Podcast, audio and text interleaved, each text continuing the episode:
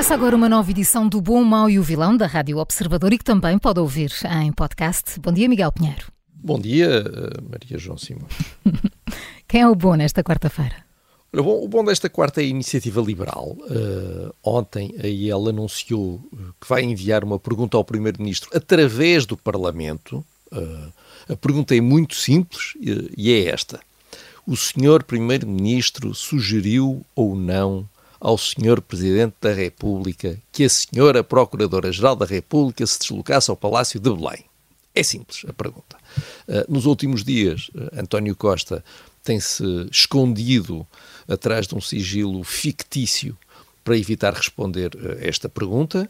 Por isso, a, melhor forma eh, de esclarecer o que se passou no dia em que foram feitas buscas ao chefe de gabinete e ao melhor amigo do primeiro-ministro é utilizando o, casal, o canal mais institucional que existe. Não há coisa mais institucional do que esta.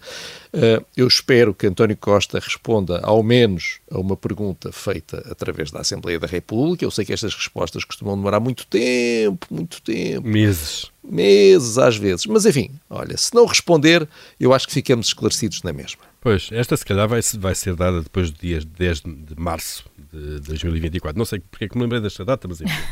Pode ser. Eu, eu, eu acho que até lá o Primeiro-Ministro tem uma agenda muito preenchida. Portanto, o bom é a iniciativa liberal e quem é o mau? Olha, o, o mau é a Ordem dos Enfermeiros. Uh, ontem a Ordem insurgiu-se, insurgiu-se contra a possibilidade de as farmácias passarem a administrar vacinas contra o tétano e a difteria. E, lendo os argumentos, nós percebemos que a Ordem dos Enfermeiros tem eh, convicções profundíssimas e ai de quem tocar nelas, é que nem se atrevam. Porque a Ordem diz isto: não podemos permitir que se esteja a desmantelar o Serviço Nacional de Saúde desta forma. E depois diz mais: a prioridade do governo deveria ser o reforço dos recursos dos cuidados de saúde primários, em vez de canalizar verbas uh, para empresas privadas. Uh, portanto, a ordem é contra, absolutamente contra, radicalmente contra a administração de vacinas nas farmácias, porque isso significa o desmantelamento do SNS, estão a desmantelar o nosso SNS, e significa também a entrega de verbas a empresas privadas, uh, essas malvadas. Portanto, estes são os princípios inabaláveis da Ordem dos Enfermeiros. A não ser que, a não ser que, calma, também não vamos assim ser tão inflexíveis, a não ser que haja algum dinheiro para os enfermeiros. Uh, porque, uh, ao mesmo tempo, a Ordem diz isto. Vou citar. As vacinas ou a prestação de quaisquer outros cuidados uh, da competência dos enfermeiros poderão ser administradas nas farmácias desde que as mesmas contratem enfermeiros para o efeito. Portanto, portanto aí já não há problema nenhum em desmantelar o SNS, já não há problema nenhum em entregar verbas a empresas privadas, desde que depois haja ali uma parte uh, que vai para os enfermeiros. Pronto, se for isto é assim, é olha. É, não se fala não, mais disso. Eu não reparei nisto, mas isto é falta de vergonha absoluta já. Meu Deus. Tuas palavras, Paulo. Não é?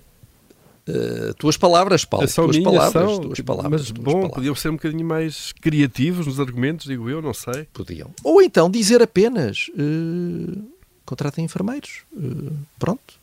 não Certo. falem, não nos venham falar no desmantelamento do SNS. Portanto, para dar duas vacinas, não é?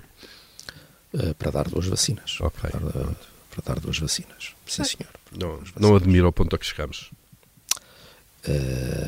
É isso, Paulo. Vamos ao vilão, Miguel? Vamos, vamos ao vilão.